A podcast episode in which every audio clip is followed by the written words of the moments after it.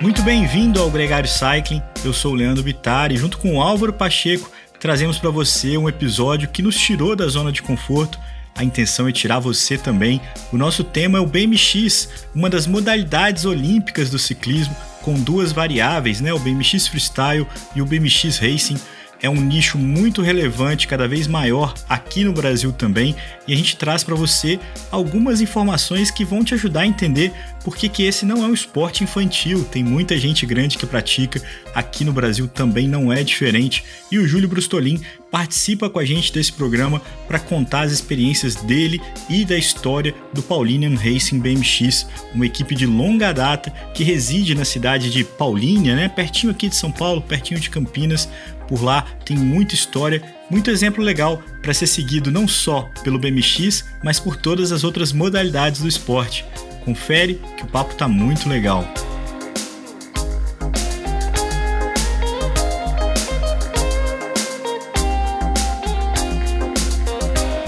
O Gregário Cycling Podcast é apresentado por Ciclorotas SP CCR, um projeto feito por ciclistas para ciclistas. Jungle e Ultra Coffee, a combinação que eleva sua performance.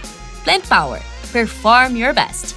Ciclovia do Rio Pinheiros, a ciclovia que revoluciona o jeito de pedalar em São Paulo. Saiba mais sobre nossos parceiros na descrição deste podcast.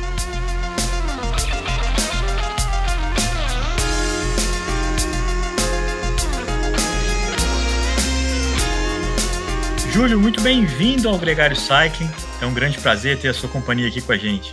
Eu que agradeço, Leandro, Álvaro, aí, pelo convite, né? Vim falar do ciclismo, do BMX, que confunde aí até a própria vida nossa, né? Que vivenciou isso tudo na, em cima da bicicleta. É um prazer estar aqui falando um pouquinho do, da nossa modalidade aqui também. Júlio, é um orgulho e a gente nunca trouxe um tema que é tão presente, tão importante aqui para o ciclismo é, nacional e mundial é, é, é, um associado do motocross sem motor, né? Uh, também conhecido como bicicross. E uma primeira pergunta bem básica. A gente vai falar um pouco mais sobre 25 anos de Paulínia, que é um caso exemplar aqui no Brasil. Mas a tua história com o BMX como atleta, como apaixonado pelo BMX? Ah, Álvaro, eu falo que, assim, desde que eu me conheço aí, que eu ganhei a primeira BMX Pantera, né? Monarch BMX Pantera lá de é, com, com seis anos de idade, né, eu já vivi em cima da bicicleta. Lá, cinco anos de idade, já vivi em cima da bicicleta e tive o prazer né, de ter uma pequena pista, né, uma,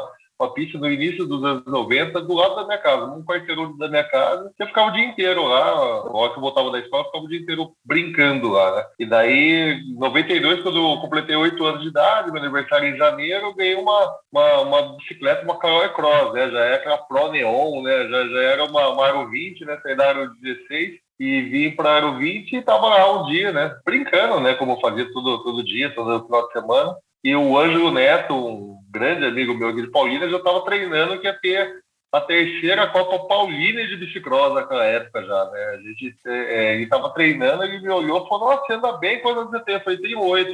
Já era maior que ele, que tinha seus 10, 11 anos já. Ele falou, pô, vem cá, compete amanhã né, compete amanhã, que amanhã vai ter competição. Daí eu perguntei para ele como que, que, que fazia inscrição e falou, atrás só RG. Eu falei, mas não tem nem RG. Né? Daí, cheguei Certidão de nascimento, vale? É, daí cheguei assim, e falou, não, traz certidão de nascimento. Daí eu cheguei pro meu pai, né, falei, pai, eu vou competir amanhã. Meu pai falou, você tá maluco, não vai competir nada, não, tá louco? Daí eu já eu fui lá, era um pouquinho mais perto, eu cheguei na minha mãe, mãe, onde você guarda minha certidão de nascimento? Eu falei, ah, naquela gaveta. E daí eu competi, né? Acordei cedo no domingo, fui lá, peguei a certidão de nascimento, corri para a pista, fiz a inscrição, a primeira categoria lá, que era até oito anos, eu fiquei em segundo lugar, entendeu? E hum. daí começou a minha trajetória aí no bicicross, em 92, e cresci aí treinando, depois em 99, 93 já começamos a disputar o Campeonato Brasileiro e a gente, é, nossos pais vendo toda essa, essa trajetória e a, e a falta de até de pista, eles não tinham uma pista até 90, até 98 a gente não tinha pista de bicicross, né? E a gente eles reuniram, né, fizeram um pedido para a prefeitura, pelo menos nos dar um treinador, onde que o Ricardo Alves aí, que era psicólogo esportivo, era atleta de, de, de, atletismo, já era professor de atletismo na cidade, comprou essa ideia, esse grupo nosso de, de 13 é, atletas, né? E a prefeitura começou a dar algum treino adaptado do atletismo para a preparação física nossa do ciclismo. E comparava o bicicross com 200 metros com barreira, né? Porque hum. você tem uma explosão muito forte, tinha alguns saltos, né? Então a gente começou a fazer esse treinamento de preparação conosco Enquanto isso, nossos pais, é, o pai do Daniel Jorge, ele era atleta, era piloto do, da Stock Car. Naquela época, a Stock Car já era bem, bem é, difundida, né? Já também tinha uma boa estruturação e trouxe o um modelo de um estatuto de uma associação. E isso daí, sentando com, com nossos pais, a gente definiu, o Valmir, que é meu pai, o, o Toninho, pai do Neto, o Robles, aí, pai do Daniel Jorge, montaram essa associação e a gente resolveu fazer uma, uma apresentação dos títulos que a gente já tinha na, na, na adolescência e na infância, sem ter condições, sem ter um patrocínio, sem ter uma pista. E a gente fez uma apresentação na Câmara Municipal. Dentro disso, várias é, empresas, né, que Paulina tem um polo industrial muito grande, acabaram é, se apaixonando né, pelo que a gente apresentou. E a Petrobras, naquele ano, tinha um representante, né, que é o José Cláudio Castor, ele estava presente e, e, gostou do projeto e levou isso para a refinaria de Paulina, que que é uma das maiores aí do país, e aqui lá é, surgiu uma, uma, um início né, de um patrocínio através de um convênio feito com a Petrobras. É, daquele ano, disso começou a surgir, a gente teve um patrocínio inicial que permitiu a gente realizar o sonho de disputar o primeiro campeonato mundial nosso no Canadá em 97. Já voltamos com um campeão mundial, que foi o Rodrigo Larcon, e Ana Flávia Gobin, que era da cidade vizinha aqui de Americana, veio compor a equipe e ficou em quarto do mundo. E daí, de 97 para cá, a gente só foi se estruturando, crescendo cada vez mais, principalmente aí na formação da escolinha, que é o que mantém e a base de todo é, esse crescimento e todos os títulos que o Paulino conquistou de lá para cá. Aliás, vou até pegar uma cola aqui. É, Paulínia já produziu 194 títulos regionais, 160 títulos paulistas, 80 títulos brasileiros, 6 títulos pan-americanos, 22 títulos latino-americanos, 6 títulos mundiais e 16 finalistas em mundiais. Exatamente. É uma lista impressionante para a modalidade esportiva. Qualquer, não sei quantas modalidades esportivas no Brasil tem esse histórico de, de medalhas. É, que eu falo, Álvaro, a gente, fora os títulos individuais, que é muito importante, o BMX é uma, é uma categoria individual e a gente conseguiu já o feito, né? De a gente ser campeão mundial numa modalidade é, por equipe, numa modalidade individual, entendeu? Porque as pontuações dependem muito dos títulos individuais para compor a pontuação da equipe. E em 2003, a gente conseguiu o título de campeão mundial por equipe, lá na Austrália, em Perth. Eu desconheço alguma outra equipe aqui da, do Brasil que a gente conseguiu ter esse feitio, né? é, na, na, modalidade de ciclismo e no, no, por equipe a gente já tem é, a gente tem 11 títulos brasileiros e 15 títulos paulistas também por equipe. Quantas pessoas envolvidas no projeto hoje, Júlio? De atletas e staff? Hoje, de atletas, a gente está com 300 alunos na escola de BMX, tá? entre a iniciação e até o, a equipe de aperfeiçoamento alto rendimento que a gente chama. No, no mountain bike, a gente está com a escola pioneira esse ano, que a gente começou em março desse ano, que é a escola de mountain bike, que no mesmo sistema da, do, do, do, BMX, a gente vai lá, empresta bicicleta, dá uniforme, fornece capacete, lanche, e uma equipe multidisciplinar com professores, assistente social, psicólogos, é, o cara que faz o tráfego na pista, que mantém lá, faz a jogadoria da pista, auxiliar administrativo, contador, assessoria de imprensa, é, tudo isso é mantido através do convênio. Então, com mais 100 alunos aí na, na escola de mountain bike. Fora isso, a nossa, a nossa associação, a gente também acabou abraçando outros projetos sociais, através de chamamento público, que a gente participou, seja ele de atender dentro da prefeitura, um serviço de, de convivência e fortalecimento, seja com a Petrobras agora, que a gente, depois de cinco anos aí, a gente retomou um projeto com eles, também no cunho social, que a gente oferta é, é, atividade de lazer, esportiva, e a gente vai chegar ao final desse ano com 830 alunos e familiares sendo atendidos dentro do projeto. De 97 para cá, o BMX também se transformou, né? Passou a ter uma modalidade olímpica, agora são duas modalidades olímpicas, né? Tem o racing, tem o freestyle. Como é que foi essa evolução, cara, de, de um esporte é, recreativo para um esporte olímpico e para um esporte que agora tem duas modalidades olímpicas? Eu falo que assim, é, o bicicross ele nunca foi visto do jeito que ele deveria ser, que eu, eu acredito que assim, e falo que o, que o BMX é a base de todas as modalidades de ciclismo. Porque nenhuma criança, nem, nenhum, é, nenhum aluno, aí, nenhum atleta vai começar é, ter um, uma, uma destreza de pilotagem numa motobike com 17, 20 anos, né? A gente vê alguns casos é, disso acontecer, mas assim, de forma geral, para você formar uma base, você tem que tra trazer desde a infância, assim como todas as outras modalidades esportivas, né? Então, o BMX ele, ele, ele, ensina desde a partir dos quatro anos, a gente já tem alunos de três anos que já saiu da rodinha, já está andando. A balance bike também é uma evolução disso, tudo que, que auxiliou muito nessa nesse equilíbrio, nessa dignibilidade da bicicleta.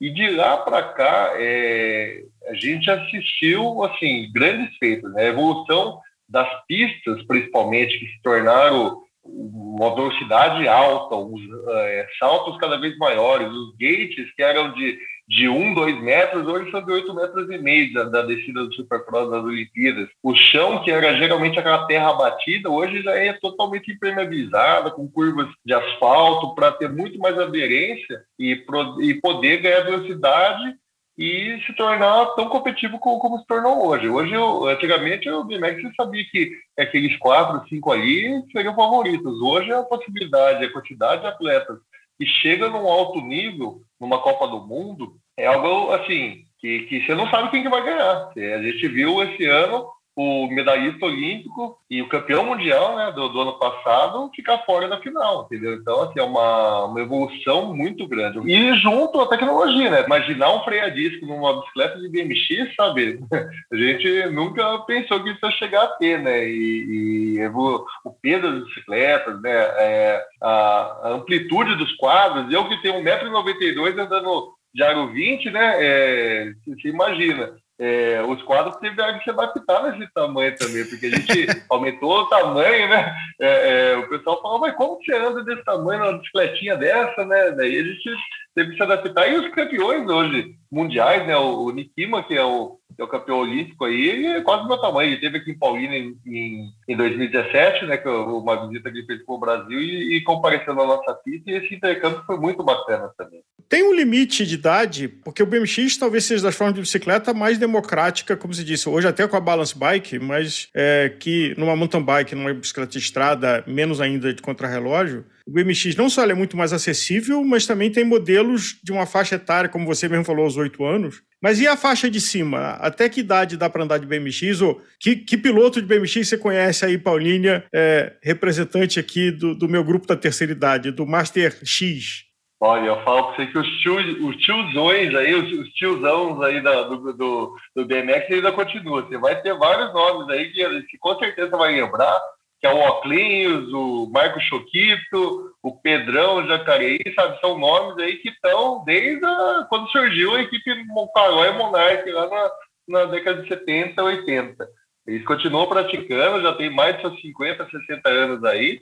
A gente tem o seu, o seu tio Olímpio, que está com 72 anos, acredito, que, que é de Araraquara e compete ainda nas categorias, já na, na Aero 24, né, que é a categoria Cruiser, que ainda é o que mantém aí muitos, muitos praticantes no Brasil como um todo, tá? A gente tem no Nordeste, que tem um, as categorias aí é, Masters, né, que a gente chama, que é, disputando e vem do Campeonato Brasileiro e tem um, um pega sensacional, sabe? A dedicação que isso deve passando. Eles mantêm nativa, treinando, é, com grandes disputas e, e, mesmo incentivando, né? Que geralmente eles hoje são, são pais de família que incentivam seus filhos, são presidentes de clubes, né? Que se mantêm através da modalidade, incentivando e mantendo umas escolinhas na sua cidade o bicicross é muito democrático e começa aí do, dos três e tendo, tendo gás até os 75, 80 anos tem gente competindo. Qual é a diferença entre uma pista de pump track e uma pista de bicicross?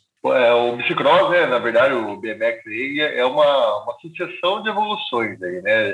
O bicicross mesmo veio da, da evolução aí da adaptação, né, do motocross para as bicicletas aí na década de 70, a gente veio se aprimorando cada vez mais e hoje tem até chegado no, modelo olímpico que é o Supercross, né? É o BMX Supercross. E o Pump Track é mais uma adaptação, né? Desse, dessa evolução do BMX, né? né? É, em cima da, de, de, um novo modelo de pistas, na verdade. Que o, o BMX você usa muito pampear, né?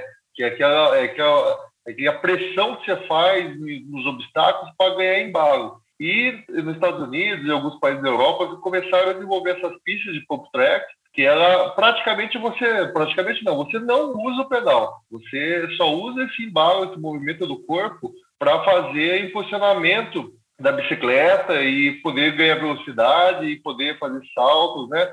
Então a base do BMX é fundamental para você ter você está andando no pop track, mas o contrário também é, é possível, né? Que o pop track também se tornou uma, uma pista poliesportiva das rodas, né? Que você tem você pode andar de, de BMX, de, de mountain bike, pode andar de patinete, de patins, de skate, porque é todo esse movimento aí do pampear, né, é que você é, tem muito presente na, na, na, base do BMX e também pode estar tá tendo campeonatos mundiais, inclusive agora, do, do pop track, né. Que outros lugares, como Paulinha, é, geram atletas de bicicross no Brasil? que tem pista, né? O princípio é ter que ter uma pista, né? É, exatamente. E, e é onde você falou que o pump track também tem auxiliado nessa formação, dá, porque dá o acesso, entendeu? Às vezes a criança começa a ir no pump track, gostou e já começa a participar de alguns campeonatos regionais, depois estaduais e até nacionais através desse acesso. É, a gente tem uma, assim, a região nossa aqui de Paulínia, Americana, Cosmópolis, Indaiatuba, é, é uma região muito forte nessa, na, na lapidação dessas escolinhas. Mas a gente também tem no Brasil fora, com Santa Catarina, Rio Grande do Sul, o pessoal de Voti está fazendo um, um, trabalho excelente lá na, na formação de, de, de, novos atletas. Você tem é, a região de Betim ali em Minas Gerais, o Nordeste, todas as capitais, principalmente ali, Feira de Santana, que, que não é capital ali na Bahia, mas também tem um projeto bacana. É assim, várias cidades aí a gente tem, tem estruturado. Eu falo do estado de São Paulo, onde a gente está, é, é, a gente às vezes tem até mais estrutura, meu que o próprio ciclismo, porque só no bicicross, é, é, na associação nossa que disputa os campeonatos estaduais, hoje tem 26 clubes totalmente regulamentados, com CNPJs, com equipes, com, com suas bases de formação de escolinha, e que disputam campeonatos e estão brigando lá. Então, assim, é um modelo que eu, que eu acredito que, assim, se fosse transferido de forma é, jurídica né, e, e estatutária para as federações, isso daí a gente ganharia um corpo né, é, de, de, de, de, debate né, para a melhoria da, da, da, modalidade e até um, uma força a mais para pleitear novas oportunidades no, no, no, no próprio Secretaria do Estado, no próprio governo federal, que tem dado é, algumas possibilidades de, de incentivo que possibilita que a gente continue crescendo com as modalidades aí com, com os clubes. Inclusive, recentemente teve várias provas na Argentina e na Colômbia que o Brasil mandou é, vários ciclistas né, para estar presente lá. Sim. Ó, no próprio Mundial que teve é, agora é, no final de julho lá, em, lá na França, gente, o Brasil fez quatro campeões mundiais. Entendeu? Gustavo Mesquita, que é de Campo Jordão, foi bicampeão, é, assim, na verdade, tricampeão mundial, porque já tinha um título e, e ganhou mais dois títulos mundiais agora esse ano lá é, na categoria mato e na 30 34. E também tínhamos o Pietro Arcuri, que ele foi bicampeão mundial, ele tem 10 anos e foi é, bicampeão mundial, que ele já tinha sido campeão mundial em 2019, né, da pandemia aí. Então, assim, é, a gente está, a gente tem uma base de, de, que tem disputado os campeonatos e foi agora para a Argentina nesse final de semana, a gente foi com uma delegação de 108 atletas, entendeu? Na Argentina disputou 108. 108 atletas fomos disputar o campeonato, mundial.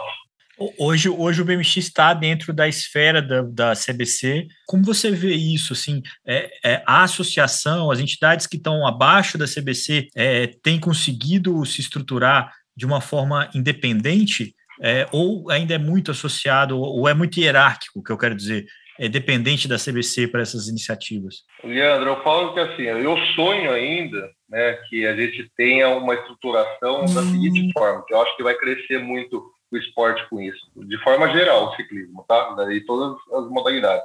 Eu acho que o trabalho que a gente faz, que é desenvolver a, a iniciação, de pegar a criança, tirar ela da rua, trabalhar e dar acesso de forma democrática para a modalidade, através das escolinhas, lapidar ela em todo o período dela de, de, de iniciação, é, até chegar ela poder disputar alguns campeonatos estaduais e daí ela conseguir ter títulos estaduais, eu acho que seria o ponto fundamental do trabalho da, um clube, de um clube igual nosso, uma associação esportiva. A partir daí, eu vejo que que, que deveria fazer? Uma federação estruturada, pegar os campeões estaduais que os clubes levaram e fazer uma seleção do estado e disputar os campeonatos nacionais.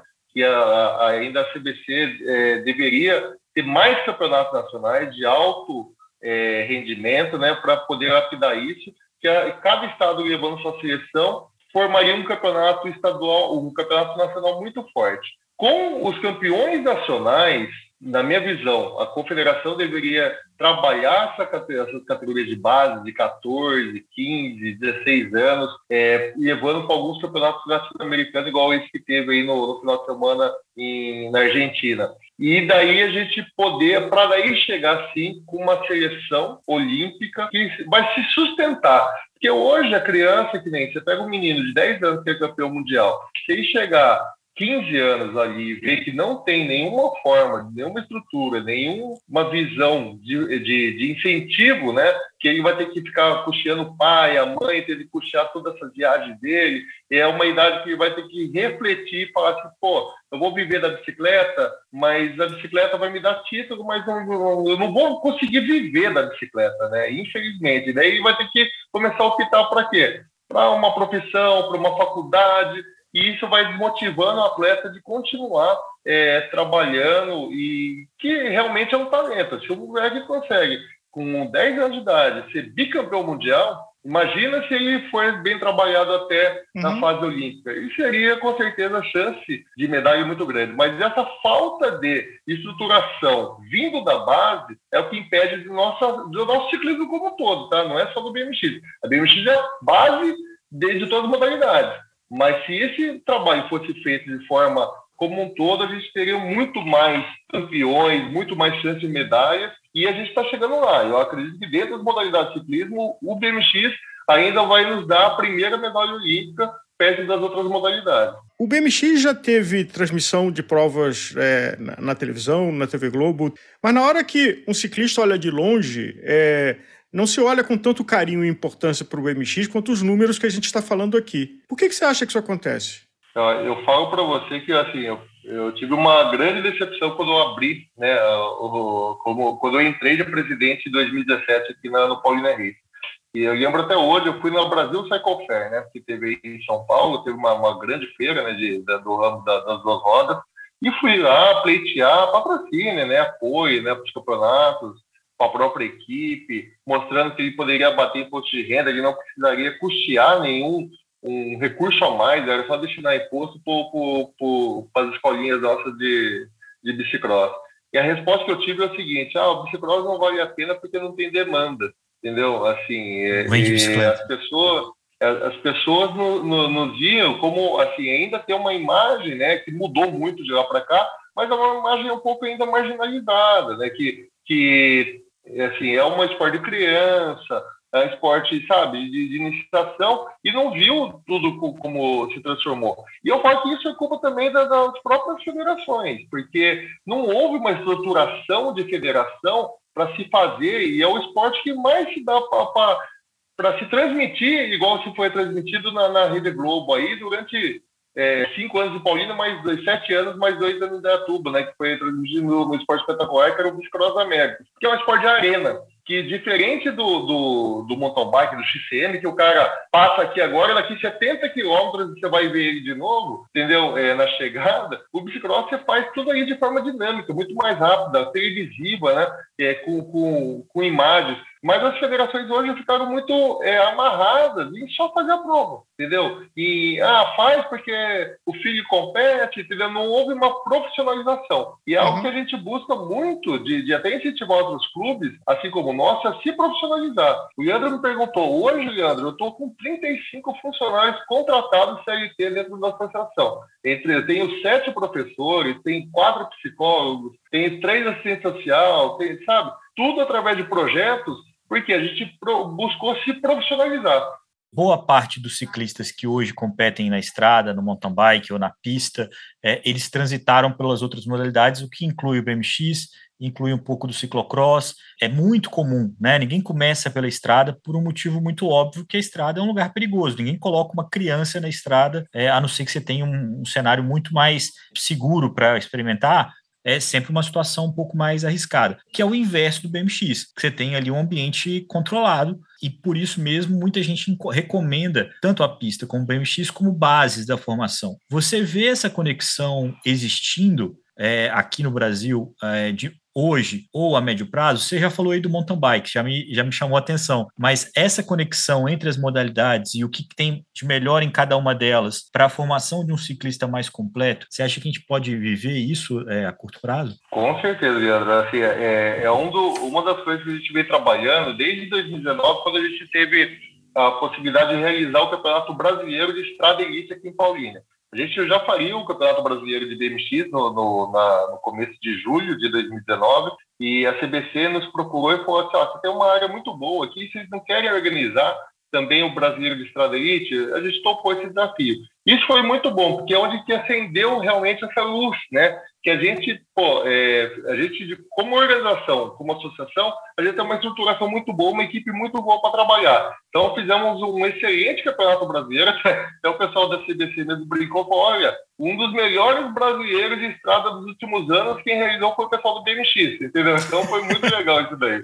E cá, acender essa luz, né, principalmente na, na, na, nossa gestão aqui, de fazer a integração com as outras modalidades. Porque eu tenho uma base, 80% hoje do meu público de atletas é de 10 a 14 anos, tá? E, e então, e chega nos 14, 15 anos, é que a criança vê, pô, agora eu vou ter que disputar, vou ter que pular casando, fazer a sequência pró, que são rampas de 12 metros, sem, sem meio, sabe? Já se torna um negócio bem mais radical, bem mais agressivo, né? E a, criança, às vezes, está ali porque ela gosta de pedalar, né? Ela, sabe? E, e, ela fica limitada, às vezes, no BMX, e, e, a gente fala que é, um, é, um, é uma...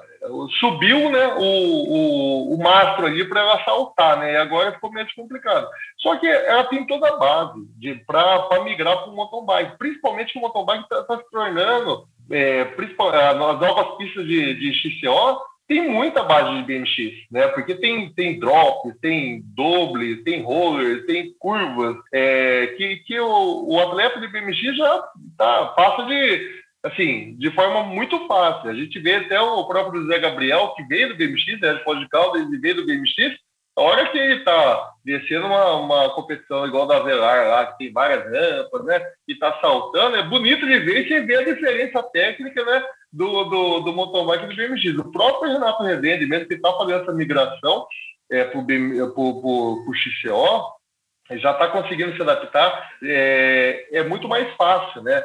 Do que você começar a trabalhar do zero um atleta. Genial. É, uma última pergunta. É, que país hoje está produzindo os melhores uh, atletas de BMX uh, bicicross? Olha, eu falo que na América Latina a Colômbia é sempre a Colômbia, né? No ciclismo como um todo aí, ela tem formação. Eu, eu na minha época que, que eu competia, eu disputei um campeonato latino-americano na elite em Medellín e era terra da, da Mariana Parron. A Mariana Parron, naquela época, tinha 13 anos. Ela corria na categoria Cruiser com os meninos de 13 e 14 e ganhava dos meninos, entendeu? E no mesma pista, ela, ela tinha 8 a 9 clubes, entendeu? Que, que faziam todo o seu projeto de formação dentro daquela pista. Então, assim, a Colômbia tá, a Argentina já teve muito, né, uma equipe muito forte e devido a, até a situação econômica dela, né, que ela vem vivendo de lá para cá, isso afastou um pouco ela de ter o, sempre os melhores do mundo, mas ainda tem bons nomes. Agora, falando em, em mundo, Estados Unidos tem uma, pela proporção, né, a quantidade de atletas competindo, você faz, faz um campeonato é, nacional lá com 3 mil atletas, entendeu? É, é, gigantesco. A França, né, hoje tem os melhores atletas de elite, vem da França. A, a Holanda, é, Dinamarca, Suíça, Austrália, são os grandes nomes aí do cenário, né?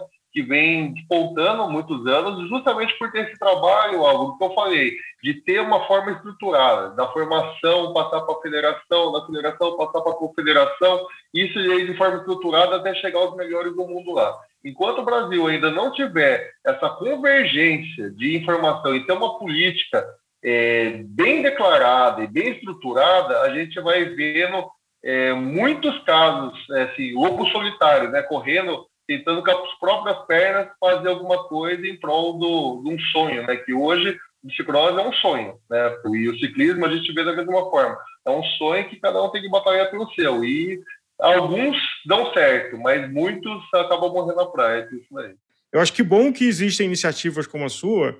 Nós aqui da Gregário ficamos orgulhosos em, em trazer e divulgar essa história para quem ainda não conhece, porque ela é um elemento de apoio, mas também de inspiração para outros lugares. Só para reforçar sobre isso daí, eu acredito que a gente teve um grande ganho ultimamente, nos, pelo menos nos últimos quatro, cinco anos aí, é, com a evolução da lei de incentivo ao esporte, viu, Álvaro? Eu acho que, assim, está numa fase muito boa para se trabalhar isso na, na política nacional, para fazer a lei de incentivo, e os clubes têm que correr atrás. Quer dizer, está vendo muitos poucos clubes e equipes de ciclismo que estão se beneficiando disso.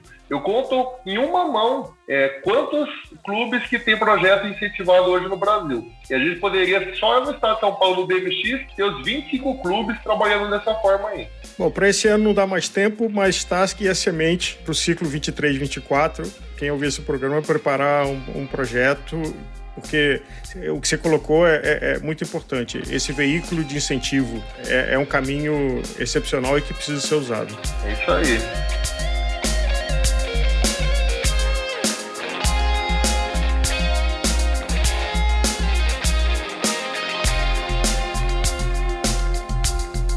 Conheça os produtos Gregário, itens de qualidade com a nossa identidade. A caramanhola preferida do pelotão com a nossa cara Conheça a Fly Elite, edição especial Gregário. O link está na descrição desse podcast.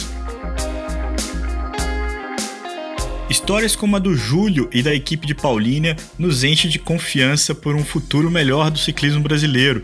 Além dessa conversa, a gente tem no episódio PMX duas outras entrevistas muito legais que você pode ouvir agora ou quando quiser com o treinador Daniel Jorge e com o ciclista Bruno Cogo. As duas conversas já estão disponíveis no seu feed de podcast favorito.